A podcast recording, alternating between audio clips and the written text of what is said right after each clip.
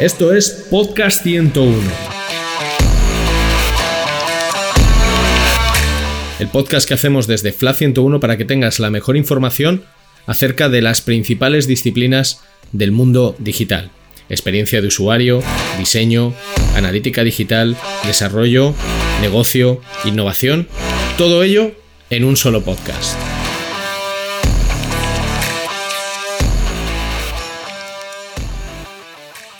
Y después de esta pedazo de introducción con música y la voz de Ricardo, ¿qué más queda por decir? Ya te digo, qué presión. Aunque más presión tenemos los analistas con el tema este de los modelos de atribución. Bueno, siempre podemos presentarnos, ¿no? Venga, va, empiezo yo. Yo soy Michel Vallés. Y yo, Iker Jerico. Y vamos a ser los encargados de dirigir el podcast 101, edición analítica, donde hablaremos de todo relacionado con el mundo de los datos. Que no, la data. La data. Comenzamos. Esto es Podcast 101.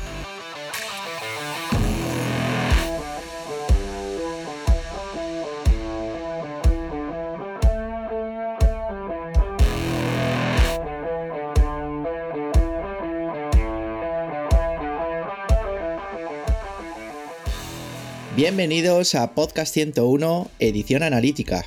Hoy tenemos un episodio, esta semana tenemos un episodio más.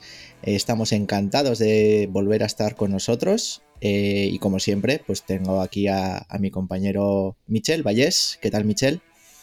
¿Qué tal, Iker? Buenos días, buenas tardes y bienvenidos a todos los que nos escucháis de nuevo en Podcast 101, edición analítica.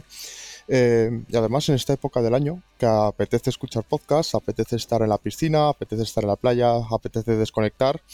Eh, y hoy la verdad es que tenemos un capítulo eh, que se habla poco, hemos encontrado no, no mucha información en, en, otros podcasts, en otro, incluso en otros contenidos. Eh, y hoy vamos a hablar de Comscore, eh, GFK y, y, funnel de medios y modelos de suscripción. Eh, para ello nos presenta, o sea, para ello nos acompaña Laura. Hola, buenos días. ¿Qué tal? Buenas tardes, buenas noches, cuando nos estén escuchando. Laura Muñoz, eh, responsable de audiencia, producto y estrategia digital en público.es.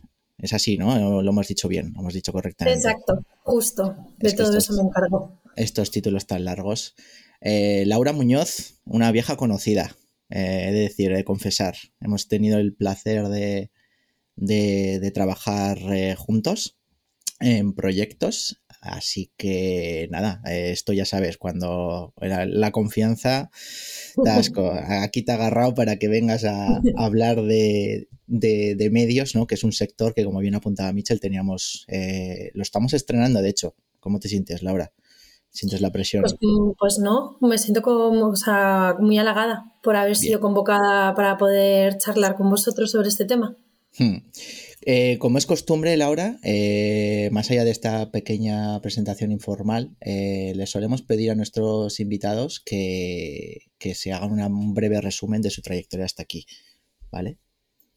Pues bueno, yo soy socióloga de formación, especializada en investigación de mercados. Eh, toda mi trayectoria laboral ha estado eh, ligada al ámbito digital en diferentes startups eh, que posteriormente dieron lugar a, hacerme ser de las primeras en hacerme uno de los másteres de analítica web, el de K-School, especializándome un poco en todo este ámbito del análisis. Gracias al máster conocí todo lo que era la medición de audiencias en medios de comunicación y se me dio la posibilidad de formar parte del equipo de Prisa y, ha sido dentro de esa casa donde prácticamente me he formado. Posteriormente trabajé en el equipo de A3 Media durante un periodo corto, un cortito tiempo y, y, me he incorporado hace cuestión ya casi de un año y medio como responsable de todo el ámbito digital a estrategia, audiencias y, y producto dentro de público.es. Que además, de hecho, como anécdota para nuestros oyentes, sois nuestros vecinos del cuarto. Exacto, vosotros estáis arriba y nosotros Estamos abajo. En, el, en, el, en, Gran Vía, en el no, sexto, y vosotros sois los vecinos del cuarto. Exacto. Así que todo esto, esto queda todo, todo como en casa. Eh, pues genial, Laura, buena presentación. La verdad que yo creo que está en el top 3. Este es el, es el, tercer capítulo, pero estás en el top 3. No. El top 3 seguro, eso es. eso es seguro. Mm, por empezar un poco con todo este tema ¿no? que, nos introducía Mitchell, de Comscore, GFK, eh, batalla de medidores, ¿no? lo hemos titulado, no sabemos si, el, título se ajusta, pero nos gustaba. Eh, sé que a muchos de nuestros oyentes eh, les sonará un poco a, chino, incluso a nosotros analistas que nos hemos tenido ya que pegar con ello, no te creas que, que lo tenemos al 100% claro ya que, bueno, eh, Comscore sí que es verdad que lleva unos añitos con, con, nosotros, pero GFK es una herramienta que, bueno, relativamente hace poquito que, ha venido, ¿no? Ha entrado al mercado español. Eh, ¿Cómo resumirías eh, la casuística específica de, la medición de estas herramientas en el mundo de los medios? Eh, bueno, similitudes o cosas a tener en cuenta respecto al, modelo de medición de analítica tradicional, ¿no? De, otros proyectos. Y andas un, una breve intro, ¿no? A, estas herramientas, de, qué, de qué van.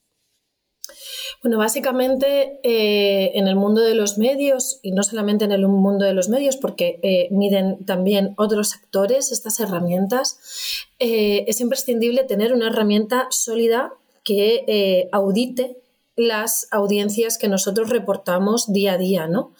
es decir, es imprescindible el tener a una herramienta que eh, dé al mercado la información de cuánta audiencia estamos teniendo cada uno de los medios.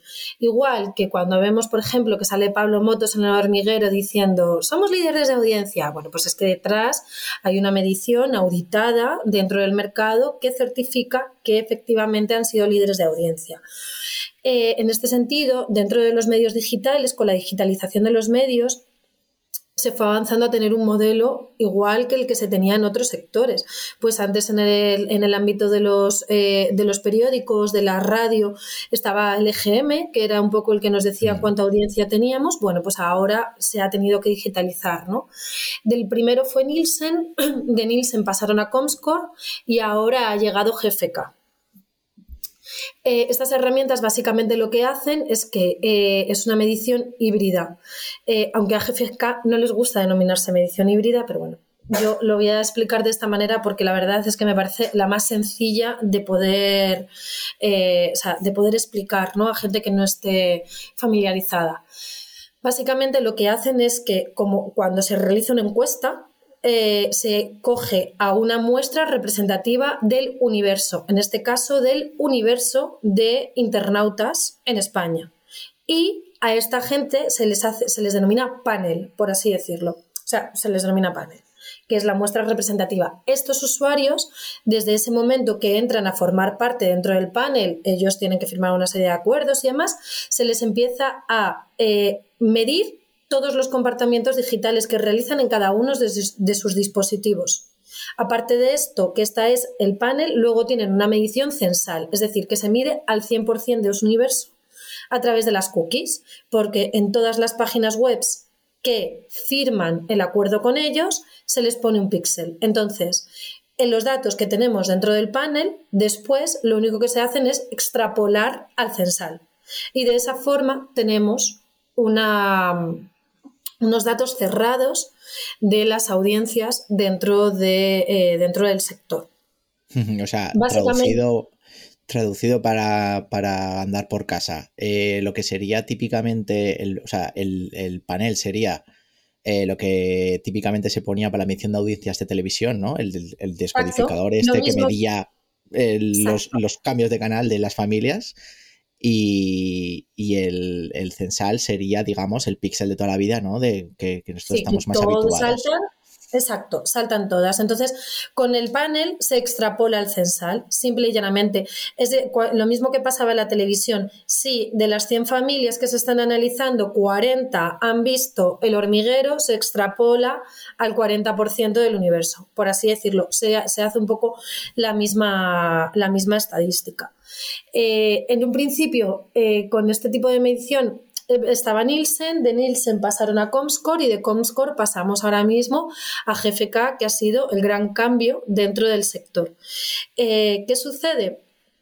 Que para poder, tener, para poder ser el medidor certificado, tiene que pasar una serie de concursos. Este año ha habido muchísima controversia, ¿vale? O sea, perdonar, el año pasado hubo muchísima controversia con esto, porque los medios que toman las decisiones, o sea, las, eh, para poder eh, presentarse al concurso, en esta ocasión ha sido... Eh, han sido, o sea, lo han hecho entre la AMI, que la AMI es la Asociación de Medios de Comunicación donde se encuentran los grandes medios, Unidad Editorial, Vocento, Godó, Prisa, Prensa Ibérica, eh, la IAB, que es la Asociación Digital, ¿vale? Donde un poco se regula todo el tema de la publicidad y demás, y la asociación y, y el ámbito de la publicidad, ¿vale? Las asociaciones de publicidad. ¿Qué sucede? Que dentro de la AMI los medios pequeñitos no estamos. Dentro de la AMI, por ejemplo, toda la parte de eh, todos los medios que estamos en otras asociaciones como clave, no, nos encontramos. El confidencial no está representado, eh, el diario eh, punto no está representado, público, por ejemplo, no estamos representados, el español no está representado. ¿Qué sucede? Estos medios han sido los que crearon un pliego con una serie de peticiones que estaban haciendo al nuevo medidor terminaron prácticamente a la par Comscore, que de hecho, como anécdota, se unió en última hora con Telefónica a la hora de presentarse, eh, y GFK. Eh, y finalmente se, salió GFK. Eh, ahora mismo, desde el 1 de enero del, 2021, del 2022, el medidor oficial dentro del mercado es GFK. Pero no todos los grupos y todos los medios se han cambiado a GFK. Ahora mismo convivimos en el sector que cuando un medio dice, creo que el caso más representativo es el de eh, los audiovisuales, el de A3 Media versus Mediaset. ¿Cuál de los dos es líder? No lo sabemos. A3 Media se mide por Comscore y Mediaset se mide por GFK. Sí, esto es súper importante, ¿no? además comentabas que, que el hecho de que los los medios no tienen que firmar el, aparte de firmar el acuerdo, tienen que usar la herramienta, porque si no hay dos varas de medir, con lo cual Oye, que te mide, el, censal. El mm. censal en ambos medios te van a medir. ¿Vale? Pero lo que no te mide es, eh, o sea, eh, perdonar, el panel en ambos medios te van a medir, pero el censal tú tienes que meter el píxel. Y para meter el píxel tú tienes que tener un acuerdo con ellos. ¿Qué pasa? Que muchos medios, y ahora voy a hablar específicamente del caso de medios pequeños, por ejemplo, medios como público, medios como eh, más chiquiticos, ha aumentado el coste del medidor más de un 200%. No te puedes permitir el entrar dentro del nuevo medidor, porque han, hecho unas escalas de precios que ahora mismo, pues para muchos medios es un poco, ha, llegado a ser inasumible. Esto fue uno de los pocos, uno de los debates que dentro del sector los colegas mantuvimos dentro del Congreso de Periodismo de, Huesca en los petits comités que vamos un poco en, las voces en off, ¿no? Y también en otros espacios es muchas veces de las, de las cosas que comentamos eh, dentro del sector. ¿Vale? Entonces está ahí un poco ahora la controversia entre eh, ¿quién es líder de opinión? Bueno, desde el día 1 de enero el medidor oficial es eh, GFK, pero todavía GFK no está implantado en todo el sector. Por lo tanto, hay unos medios que siguen dando las notas, eh, eh, siguen hablando de eh, líderes de audiencia según Comscore y otros que siguen hablando líderes de audiencias según GFK.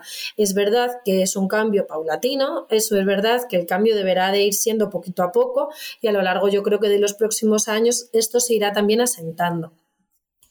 Sí, y luego Laura, también te queríamos preguntar, hilando un poco ¿no? con, esto que comentas de, cómo las dos herramientas miden distinto, que no todos los medios tienen ahora mismo ¿no? Eh, esta controversia de yo uso GFK, yo uso Comscore. Claro, cada uno usa en el que más beneficio sale, ¿no? Y me explico.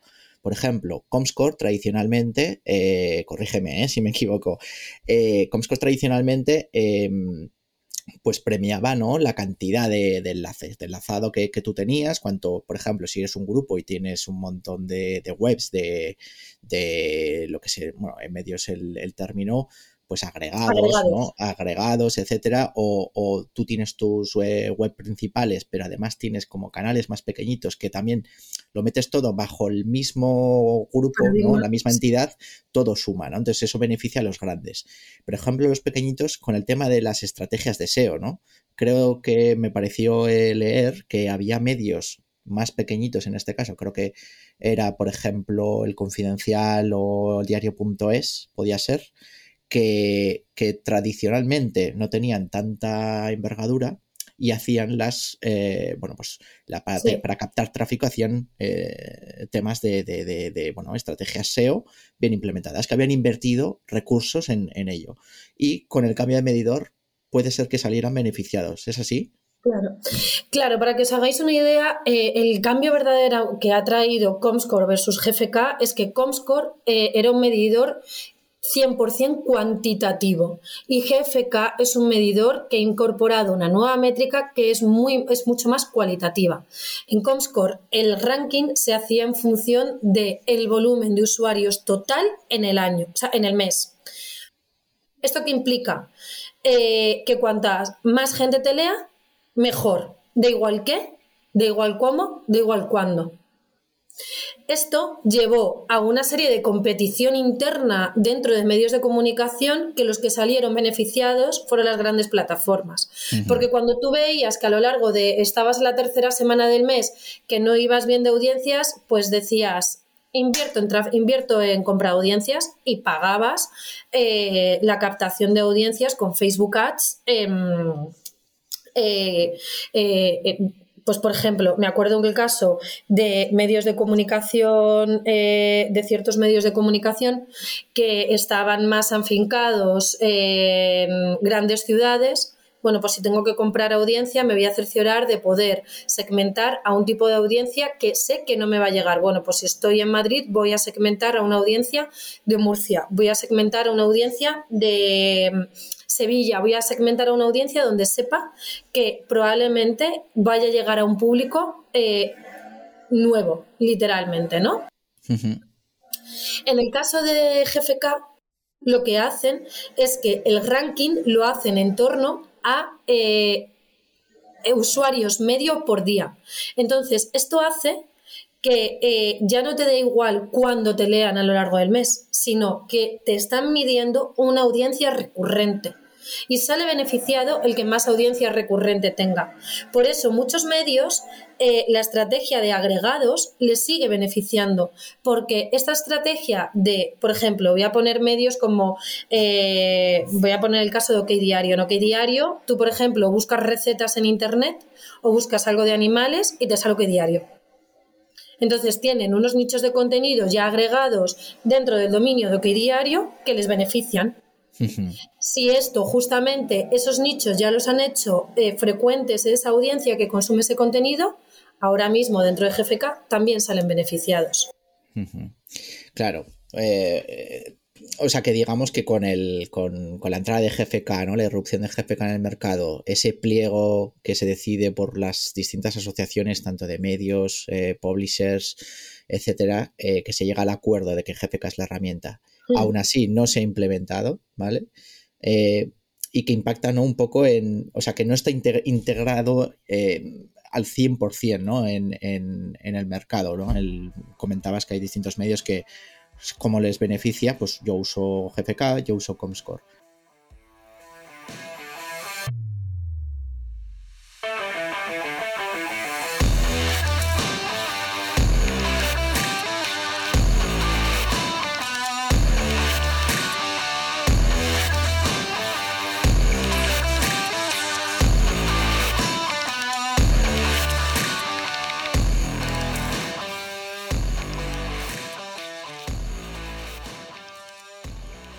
No está integrado, pero es verdad que GFK ha incorporado, creo que es muy importante, o sea, dejarlo patente, contenido más cualitativo, que Comscore hmm. lo tenía, pero no se le estaba dando la misma importancia. Y GFK desde el inicio lo ha dejado. Y otra cosa dentro del pliego que se pidió dentro de GFK, eh, y, por eso salieron de ganadores, es que Comscore solamente daba los datos a 20 días finalizado el mes. Es decir, el 20 de mayo vería... La famosa tercera semana de Comscore. Sí, el 20 de mayo veías los datos de abril, el 20 de abril veías los datos de marzo. Vale, pues ahora mismo dentro de GFK el periodo de tiempo es más corto, lo tienes entre los 10-15 primeros días y aparte te dan un aproximado de cómo está funcionando tu medio de comunicación a mediados de mes. lo cual también es muy interesante. Y aparte de eso, Dentro del pliego se ha incorporado con GFK que no solamente se midiesen los, eh, los contenidos eh, en, en vídeo, o sea, cuando un medio de comunicación, esto lo dijo Pepa Bueno en Huesca y me pareció una frase brutal, un medio de comunicación se lee, se escucha y se oye. Y eran las tres eh, bases en las cuales se quería que el medidor entrara, porque lo que se oye no está medido por ahora, todo el tema de los podcasts. Lo que se ve, Comscore avanzó bastante porque integró YouTube y eh, para las teles también tenía un píxel determinado para poder eh, coger todo este tráfico, pero es verdad que faltaba mucha información y dentro del pliego GFK va a tener que seguir trabajando en ello porque ahora mismo no tienen integrados a YouTube, llegaron tarde a que YouTube desarrollara la integración. Eh, no, la parte del audio todavía eh, está un poco, no, no, hay mucha más información de cómo lo van a integrar, pero estaba también dentro del pliego y la parte del vídeo poco a poco tendrán que ir trabajando también dentro de ella. Entonces, ¿Cuáles dirías entonces, Laura, ¿no? después de todo esto que hemos, que hemos escuchado de la, de la, falta de consenso entre, entre los medios y las, y las propias herramientas, ¿no? Eh, ¿Cuáles dirías que son los, los motivos? ¿Es, ¿Gira en torno a la, a, la, a la, publicidad? ¿Es el tema de la publicidad lo que produce la falta de consenso o, es un tema de ranking de egos? Claro, yo creo que aquí principalmente eh, Mm, eh, un compañero del sector eh, lo comentaba justamente en unas de estas quedadas que tuvimos que da igual el, medio que, el medidor que tengamos, que siempre vamos a sacarle alguna puntillita. ¿No? Eh, y, creo que, esa afirmación eh, es real viendo un poco cómo se, va moviendo el sector. La realidad es que em, en los medios de comunicación y en las luchas por llegar a, unos, a unas audiencias muy altas, siempre se decía por parte de los equipos comerciales, cuanto más audiencia tengamos, más, eh, más, más ingresos vamos a tener. Y a lo largo del tiempo, los que llevamos ya bastante tiempo dentro de este sector, esto nunca se cumplió. Eh, mm, hablando con diferentes personalidades del sector eh, muy formadas dentro de la parte de inversión publicitaria en medios de comunicación, nos verifican que eh, la mayor parte de las grandes empresas no siguen la medición, o sea, no se hacen eco de qué dato ha salido en Comscore en GFK a la hora de, tener, determinar sus campañas publicitarias. Por lo tanto, sabiendo que eh, eso no nos va a ayudar a alcanzar más publicidad, sino que ahora mismo la lucha dentro de medios de comunicación no es por agrandar audiencias, que también, porque cuanto más audiencia tengas, eh, un mercado más amplio vas a tener, sino que la lucha es de cara a suscripciones.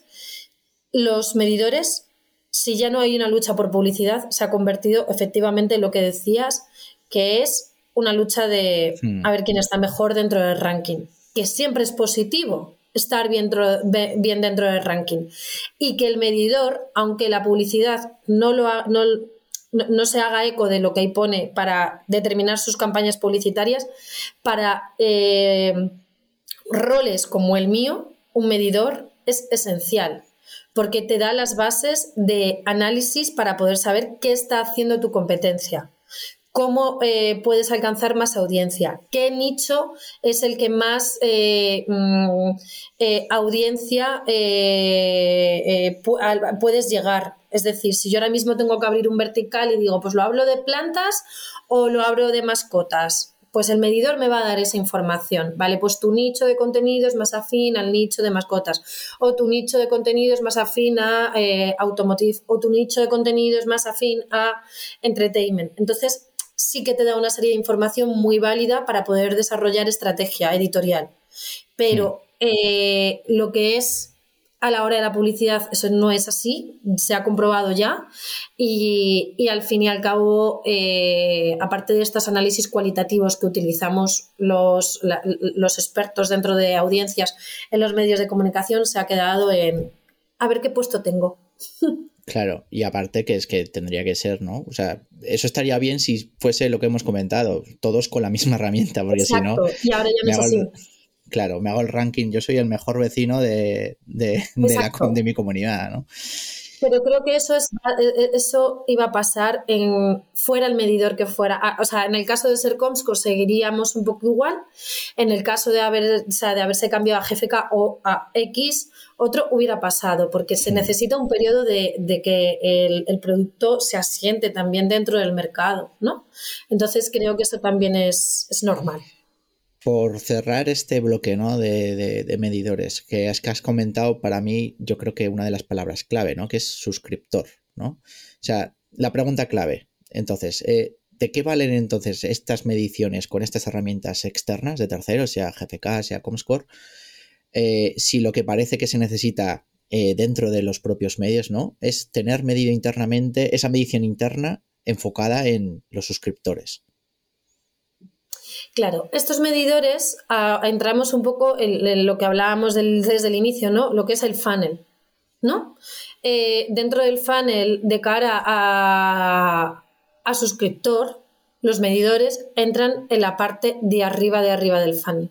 Te dan información de cómo ampliar audiencias. Te dan información de eh, cuáles son los nichos de contenido en los que tu audiencia están interesados y que tú no estás tocando. Y por lo tanto, te pueden venir bien a la hora de ampliar audiencias para después irlas fidelizando. Es en esa parte donde los medidores tienen una gran relevancia, porque te aportan en ese sentido muchísima información. Información mucho más cualitativa de la que tenemos nosotros dentro de nuestras analíticas internas. ¿Por qué digo más cualitativa? Porque es información declarada por parte del panelista, no lo que tenemos dentro de Google Analytics, que te dicen que tienen 65 años y bueno, pues nos lo creemos, pero eso no es declarado. El panelista sí. Y esa información es muy válida a la hora de la parte de arriba del funnel. Viene muy bien para poder, para poder tener información de cómo ampliar audiencias. Has vuelto a tocar otra palabra clave, eh, sobre todo para nosotros, ¿no? Como, empresa dedicada un poco a, la mejora de la conversión, ¿no? La palabra funnel. Eh, Michel, yo creo que esto, a esto te toca aquí entrar un poco a, expandirnos. Vamos a hacer una, una breve ¿no? recapitulación de qué funnels típicos solemos trabajar nosotros. Y Laura, si te parece, pues nos puedes hacer con, esta pequeña comparativa, una comparativa de y cómo son en comparación de general aplicados a los, a los medios. Eso es, Iker. Em, a ver, nosotros eh, siempre trabajamos con un marco, eh, bueno, nosotros como FLA 101 y yo creo que nosotros como, como, analistas, siempre trabajamos con un embudo de conversión o con un embudo, un embudo de marketing, en el que empezamos con la parte de atracción, eh, cómo el usuario está en Internet y cuáles son las estrategias que utilizamos para que ese usuario llegue a nuestro site, a nuestro activo digital. Eh, comentaba Laura, pues anuncios en Facebook Ads, puede ser anuncios eh, de display, puede ser anuncios en eh, medios de prensa, puede ser anuncios de muchos tipos. Al final, este primer paso de, los cuatro que solemos trabajar, este bloque de, de atracción, al final el objetivo que tiene es que ese usuario que está navegando en Internet llega a nuestro site. Segundo bloque, lo que llamamos el bloque de interacciones, una vez que el usuario está en el site, cuáles son las interacciones que realiza o las micro las microtransacciones, ¿no? Los microobjetivos. Oye, pues en el caso de un e-commerce, si el usuario una vez que llega accede a la página de producto, si añade el carrito, se inicia el checkout. O sea, son los pasos previos al tercer paso, a lo que llamamos el paso de la conversión, ya que es donde más solemos trabajar. Em, en el caso de un e-commerce, si llega a comprar, en el caso de un producto eh, más de servicio, si llega a contratar el servicio, si tiene un modelo de suscripción, si se envía un lead, etcétera. Y luego solemos trabajar con un cuarto paso, que es el modelo de fidelización. Oye, el usuario ya convertido, eh, ya podemos utilizar audiencias de, de remarketing, retargeting, eh, ya le podemos ofrecer un cross-selling, un upselling, ya conocemos cómo es el usuario que compra. Entonces, Laura, eh, coméntanos, este, eh, ¿cuál es el modelo de, transacciones, el modelo de conversiones que, utilizáis en vuestro sector? Es que en medios de comunicación, o sea, lo que me acuerdo perfectamente cuando empecé dentro de este mundo, ibas al máster de analítica web y comentaban un poco pues todo lo que acabas de comentar, ¿no? ¿Cuál es el funnel? El funnel es terminar haciendo el proceso de compra.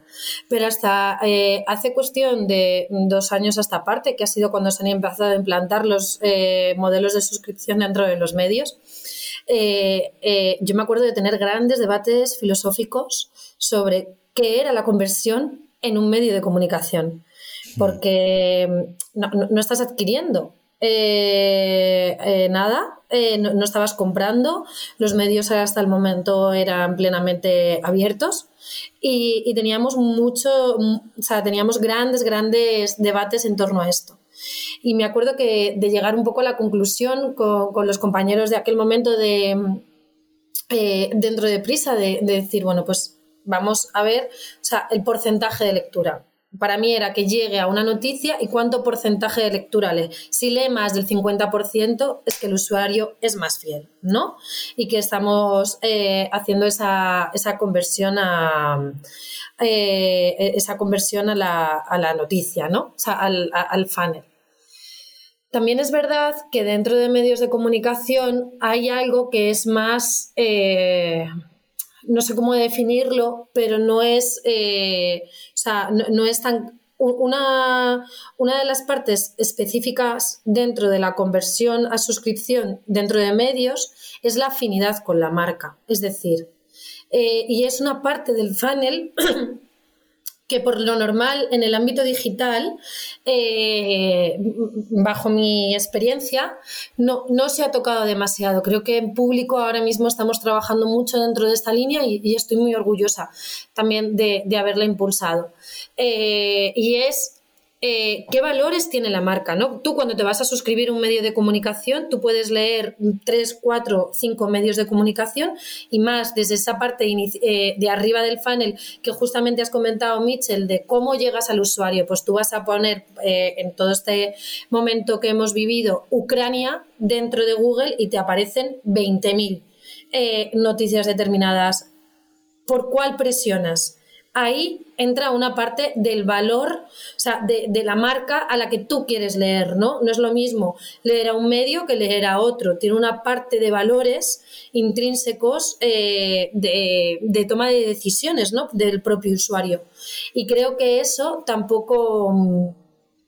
Creo que eso tampoco se, se cada día se maneja más dentro de medios y, cada día lo tocamos más. Pero ahora mismo el funnel, claro, para medios es esa parte inicial que va mucho ligada a lo que hablaba en el inicio de grandes nichos de contenidos a los que llegar gracias a la información que nos dan los eh, eh, estos eh, GFK, Comscore dentro del sector. Después una parte muy clara de estrategia en SEO, una parte muy clara de estrategia dentro de redes sociales para después tener una segunda fase dentro del funnel 100% pensada eh, en producto, producto, producto, producto, que el usuario eh, tenga una buena experiencia dentro de la web, que el usuario pueda leer adecuadamente, que el usuario se sienta cómodo dentro de la navegación.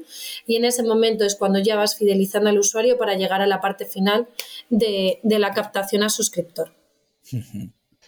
Aprovecho con lo que comentas, Laura, de la parte de captación, que nosotros cada año sacamos un estudio anual de conversión de e-commerce y negocios digitales, en el que la media de este año, a nivel de conversión de leads, ¿vale? En el leads incluimos eh, formularios y, adhesión a suscripciones de pago. La media es de un 8, de un 1,85 para el de este año. Em, vemos también en este estudio diferencias entre desktop y mobile y también lo podemos ver eh, separado entre sectores. Mm aprovechando esto, ¿no? Que este, pequeño guiño al estudio de conversión que, invitamos a todos nuestros usuarios a, descargar. Eh, ha mencionado Michelle y has mencionado tú, Laura, una, cosa interesante, ¿no? En la parte de, ese funnel, ¿no? El bottom of the funnel de, lo que sería la parte de conversión, del registro de suscripción. Em, nosotros como usuarios medios, te, te, hablo, ¿eh? ahora nos das tu punto de vista desde como experta en medios hemos observado como una tendencia ¿no? generalizada en, los distintos medios durante este casi no 2021 y parte de 2022 entero, ¿no? que es un poco la de los famosos muros de pago. Em, ahora profundizamos un poquito más, pero para que nuestros oyentes se pongan en, situación, cuéntanos un poquito en qué consisten estos famosos eh, muros de pago y, cómo lo ves tú. Claro, dependiendo del, eh, dependiendo del medio, los medios todos los medios de comunicación eh, tienen detrás a grandes profesionales pensando y analizando cuál es la mejor estrategia a la hora de ir hacia la suscripción. Dentro de la suscripción existen diferentes tipologías. está la tipología de los medios eh, de los muros de pago y está la tipología de la membresía. Dentro de la tipología de los muros de pago hay diferentes modelos. Eh, pues, por ejemplo, está el modelo premium, que es el decir, te dejo ciertos artículos que eh, estos artículos para mí son mi core, son súper especiales y los cierro directamente. Si los quieres leer, pagas. Y luego está lo que es el poroso, que es, puedes acceder, puedes leer una media de X número de artículos y a partir del X más 1 pagas. Pues por ejemplo, el país al principio, si lo recordáis, tenían para leer 10 contenidos. A partir del 11 tú tenías que pagar. ¿Vale? Y luego está el mix. Hay muchos medios de comunicación que tienen el mixto. De hecho, el país lo cambió, eh, el Grupo Prisa lo cambió recientemente. Eh, tienen una serie de contenidos cerrados directamente al pago y otros contenidos que eh, tú los puedes, eh, los puedes leer hasta cierto número, ¿vale? Luego está lo que se llama membresía. El medio por excelencia de membresía eh, es The Guardian, ¿vale? O sea, es básicamente yo te dejo todo el contenido en abierto porque se considera porque consideran que, eso, es, eso, es, un periodismo tienen que informar y eh, si quieres, eh, o sea, y pagas, me pagas por, porque crees en mí, porque quieres tener un periodismo serio y un, periodismo de rigor, ¿no? Eh, eso es lo que hizo The Guardian, fue el modelo que asumió el diario con su lanzamiento propiamente. Eh, ellos desde el principio apostaron por este modelo y ahora mismo también somos otros medios los que estamos metidos dentro del modelo de membresía, como es público, como es eh, otros medios, Marea, El Salto, eh, Infolibre, Contexto y demás. Los medios de los muros de pago son los medios que, por ejemplo, ahora mismo tiene el mundo, eh, tiene el confidencial, eh, tiene el país, como ya hemos nombrado, lo tiene la vanguardia y lo tienen eh, básicamente, pues es eso, ciertos contenidos muy estudiados, muy, muy estudiados por parte de estos profesionales que están en los equipos por detrás, en los que definen cuáles son los contenidos que se deben de cerrar para poder potenciar eh, esa conversión. Hmm. Y de hecho, eh, no mencionabas, eh, yo como usuario, incluso lo he vivido, ¿no? O sea, por ello soy lector asiduo de, de varios medios, ¿no? Sobre todo en formato app para mobile. Em, y yo he visto, ¿no? Que, por ejemplo, el caso del país, yo creo que cambió, ¿no? A medio camino, durante todo este tiempo, cambió de, de política, porque antes, creo recordar que antes de, de lo de los famosos 10 artículos. Te quedan 9 artículos por leer. Eh, como a mí me dio la sensación como de que ha habido varios medios ¿no? que han, estado testando ¿no? estos, estos distintos modelos de, de, muros de pago. En términos de mm, analítica, ¿no? De, de, métricas, el hecho de cobrar, de restringir el contenido, ¿qué, ¿qué, impacto ha tenido? ¿En qué se basan estos medios para mm, elegir una estrategia de muro de pago u otra? Eh, antes de contestarte esa segunda pregunta, por la reflexión que has hecho, creo, que es interesante el, explicar el por qué también otros medios han estado testeando. Hay que tener en cuenta que el mercado eh, español es uno de los mercados que más tarde ha llegado a eh, la implantación de la suscripción dentro de los medios de comunicación. el mercado anglosajón, el mercado europeo, con Alemania y con Francia a la cabeza, eh, es un mercado, eh, Italia también, es un mercado que ya tenían implantados los modelos de suscripción mucho antes de lo que nosotros llegáramos, ¿no? Entonces, hay grandes, grandes estudios eh, y, mucha información, muchos profesionales en los cuales los, medios españoles han estado informándose, leyendo y recopilando información para después testar, ¿vale? Eh, que justamente es lo que tú has comentado. Por eso es normal que vayamos viendo cambios.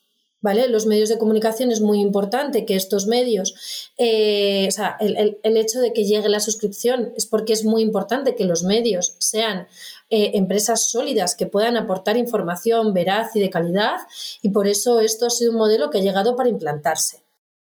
Y se mm. están fijando mucho en cómo lo han hecho en otros, en otros mercados y vamos a ir notando esos cambios. Eh, simplemente por explicar el por qué, ¿vale? Para, que se entendiera. Y justamente lo que comentabas lo segundo, del tema de, del tema de las métricas, eh, hay que tener en cuenta que dentro de los medios nosotros eh, siempre se tiene muy estudiado qué tipología de audiencia tienes y qué consume cada una de ellas. ¿Vale? Dentro del funnel eh, pudiésemos, podríamos decir que la parte de arriba del funnel son los paracaidistas, es decir, son usuarios que llegan porque te eh, has visto una noticia, eh, te ha impactado una noticia en Facebook, te ha impactado una noticia en Discover, que para la audiencia Discover es la parte de las noticias recomendadas que hacen en el buscador de Google desde mobile o te ha impactado una noticia a la hora de buscar Ucrania y has decidido pinchar directamente en ese medio porque ha sido el primero que te ha salido, no porque hayas decidido de una forma más racional el seleccionar ese medio. Eso son paracaidistas. Y esas o digamos que al final, eh, por, tus palabras, ¿no? Los, todos los medios que estén en esta lucha de captación de suscriptores de, con las distintas estrategias de modos de pago, que la clave está ¿no? en, en ese equipo que mencionas tú detrás, de que esté todo muy estudiado para, ver qué contenido restringe, ¿no? Bueno, en base a la estrategia que tengan, ¿no? Claro. Esas noticias que comentábamos son las noticias que consumen los paracaidistas, son las noticias de ha estallado la guerra en Ucrania, eh, mm, el rey viene a España. Son noticias rápidas que suelen hacer equipos de última hora. Son lo que nosotros denominamos las breaking news, ¿vale? Las noticias rápidas.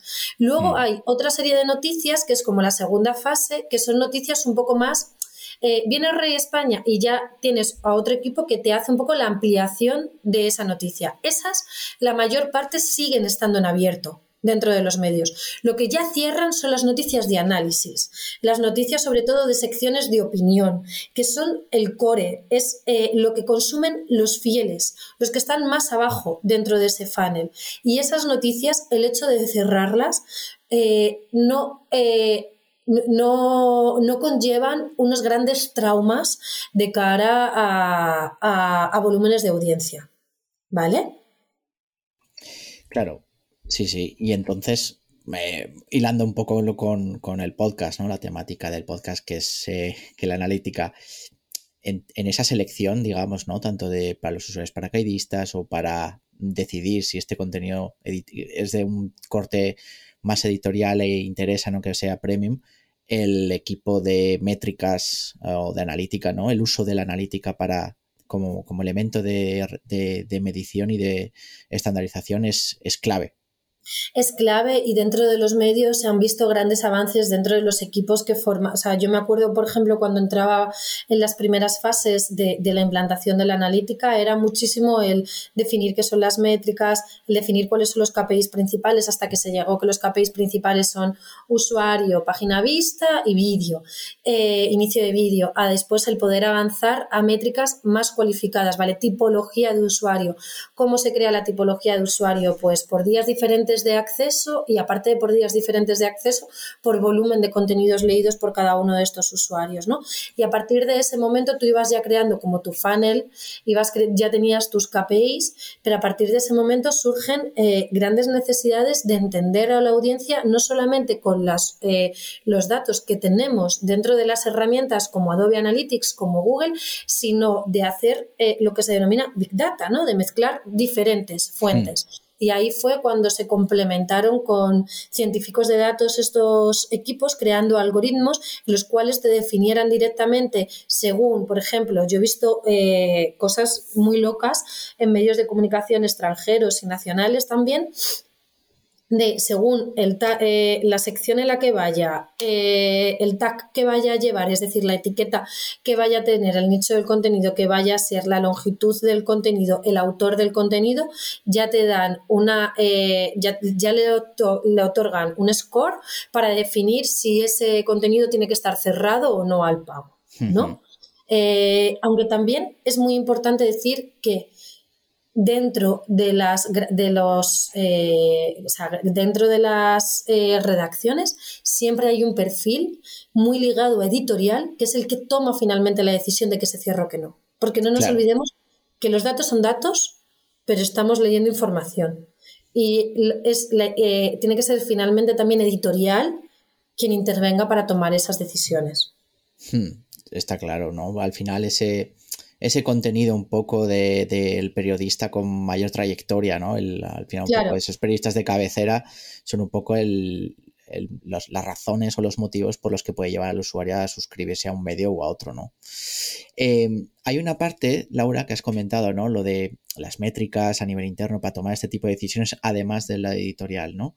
Em, y claro, que, es clave, decíamos. Y, claro, a, a, nosotros nos surge la pregunta, ¿no? O sea, con este nuevo cambio de paradigma de, muros de pago y estrategias ¿no? de, los distintos medios, eh, podríamos decir que pasamos de un modelo de datos, ¿no? de, recogida de datos y de análisis de los datos, eh, donde mencionabas tú, ¿no? Equipos de Big Data, de Data Science, etcétera, que están todos los medios, ¿no? Incorporando a sus equipos. Donde tenemos, teníamos una gran cantidad de información pero muy dispersa, ¿no? Eh, donde tampoco le conseguíamos sacar un poco, explotarle al 100%.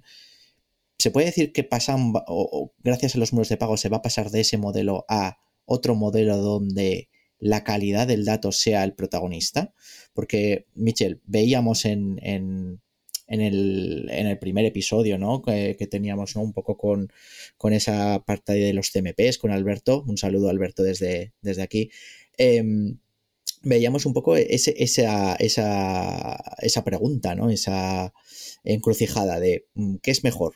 Eh, ¿Tener eh, mucho dato de poca calidad o tener menor cantidad de datos pero de mayor fiabilidad, y calidad? Em, sí, eh, esto lo comentamos más en el primer episodio que hablamos de, los CMPs, del cookie consent. Bueno, hablamos de que necesitamos la aceptación del usuario. Em, ya que os invitamos a todos los siguientes que no le han hecho ya a, escuchar este primer episodio, donde con Alberto y la colaboración de Idomi hablamos de estos temas. Em, entonces, Laura, la, de las preguntas que, tenemos, eh, que te queremos hacer es, en esta situación relativa a la GDPR, eh, ¿cómo eh, o hacia qué modelo crees que vamos a orientar el sector de medios en el futuro cercano? A ver, claramente todo el tema de la GDPR y todos los cambios que van a venir en los próximos meses y los, eh, inminentemente dentro del sector, creo que el sector ya se lleva preparando mucho para esto. Creo que el haber sacado el tema de las conversiones a registro, las conversiones a suscriptores, vienen específicamente para poder potenciar las, eh, las first party y no tener que estar dependiendo de las third party, que era de lo que se dependía en el mundo de la publicidad principalmente. Y creo que no va a ser tan quebradero de cabeza para los grandes, posiblemente más para los pequeños, pero para un medio que esté, que tenga un buen producto, que la mayor parte, que un volumen considerable de su audiencia navegue bajo registro o navegue, navegue bajo suscripción, porque tienen unas propuestas de valor los medios decentes para que, y que motivan al usuario a ello, eh, creo, que no, creo que no va a ser grandes quebraderos de cabeza. Aparte ya se están haciendo muchas, muchas cosas dentro del sector, también por parte de, de diferentes partners que trabajan con el tema de la publicidad, ya están trabajando muy de, muy de esta parte y no, no eh, en un inicio que sí que lo veíamos como algo catastrófico, las últimas impresiones que me ha dado a mí dentro del sector es que no, no va a ser para tanto. Hmm, bueno, eh, aquellos, ¿no? El, apunte que ha realizado Laura, aquellos que tengan ya los medios y que vengan preparándose, ¿no? Porque en nuestra experiencia estamos viendo un poco eh, locura, ¿no? De que, te, de que viene, viene la ola de, la RGPD y están todos ahora intentando ponerse ¿no? al día con, con todo este tema de, las cookies, famosas cookies, etcétera. Pues hasta aquí, chicos, hemos entrado ya en, la recta final. Eh, ha sido un auténtico placer, una gozada tenerte, Laura, con nosotros en este primer episodio del sector de medios, que esperamos que, no sea el último. Eh, esperamos que, te lo hayas pasado bien y que, que lo hayas disfrutado, tanto como nosotros. Muchísimas gracias. Ha sido un honor eh, que haya sido la primera elegida para charlar sobre este tema. Y, nada, para cualquier cosa que necesitéis, aquí estoy. Muchísimas, muchísimas gracias. A ti. También agradecer a nuestros oyentes que hayan llegado hasta aquí. Recordad que podéis escuchar el resto de capítulos en Spotify, Apple Podcasts, Google Podcasts, Evox y Amazon Music. También en nuestras redes sociales y en nuestra web y también en nuestro canal de YouTube de Flat 101. Hasta aquí, eh, muchas gracias a todos por, por escucharnos y esperamos eh, teneros de vuelta en el siguiente capítulo de Podcast 101, edición analítica. Nos vemos en el siguiente episodio. Gracias chicos.